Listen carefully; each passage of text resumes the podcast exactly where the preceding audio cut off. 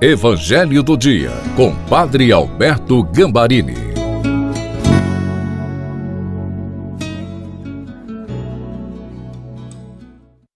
Peçamos o Espírito Santo. Pai, neste dia da visitação de Nossa Senhora, ilumina-nos com o Espírito Santo que veio sobre a Virgem Maria, para que nós, como ela, ouvindo a tua palavra, possamos dar o nosso sim. Amém. Em nome do Pai, do Filho e do Espírito Santo. Amém. Proclamação do Evangelho de Nosso Senhor Jesus Cristo, segundo São Lucas. Naqueles dias, Maria partiu para a região montanhosa, dirigindo-se apressadamente a uma cidade da Judéia entrou na casa de Zacarias e cumprimentou Isabel. Quando Isabel ouviu a saudação de Maria, a criança pulou no seu ventre e Isabel ficou cheia do Espírito Santo.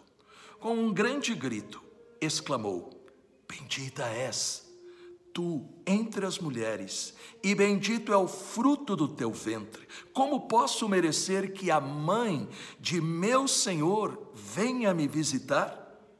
Logo que a tua saudação chegou aos meus ouvidos, a criança pulou de alegria no meu ventre. Bem-aventurada aquela que acreditou, porque será cumprido o que o Senhor lhe prometeu palavra da salvação. Glória a vós, Senhor. Por quê? Deus escolheu a jovem Maria de Nazaré para ser a mãe do seu filho. Apesar da sua pouca idade, entre os 14 e 16 anos, Maria ensina a todos nós como acolher com alegria, com entrega, com generosidade a Deus e viver com decisão a fé. Ela ouviu com atenção a palavra de Deus, anunciada pelo anjo, não duvidou, a praticou. Este é o primeiro segredo de Maria, que faz a gente se perguntar: eu também ouço com a mente e o coração com fidelidade. Eu também pratico a palavra. O Evangelho nos disse também: Maria partiu apressadamente. Quando nós somos iluminados pelo Espírito Santo, que forma em nós a presença de Jesus, também nós temos pressa, pressa de compartilhar a boa notícia de que Deus está conosco, de que Deus nos ama. Maria não pensou nas dificuldades de ir até Isabel para testemunhar, mas ela pensou na bênção que ia transmitir. Quem ouve realmente a palavra tem o amor de Deus e não consegue mais guardar isso somente para si.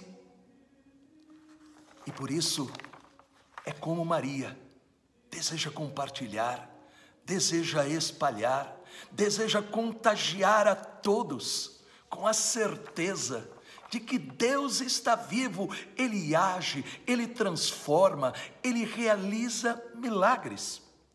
Portanto, nós temos no Evangelho o efeito do gesto de compartilhar a graça de Deus, compartilhar o Evangelho.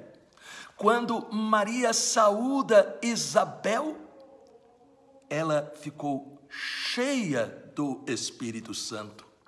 O Senhor quer encher todos com o Espírito Santo, por isso é necessário apressadamente levar a todos a palavra, transmitir com alegria, convicção, com o exemplo, para que todos possam ser inundados por esta presença de um Deus que deseja fazer a sua morada em nós.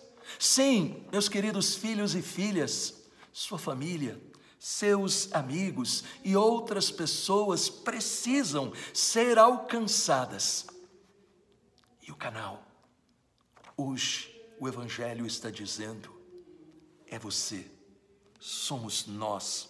Quando aprendemos a amar de fato Maria Santíssima, nós imitamos os seus gestos, e aí então nós nos tornaremos verdadeiros filhos e filhas de Maria, e entenderemos também as palavras finais de Isabel: Bem-aventurada aquela que acreditou.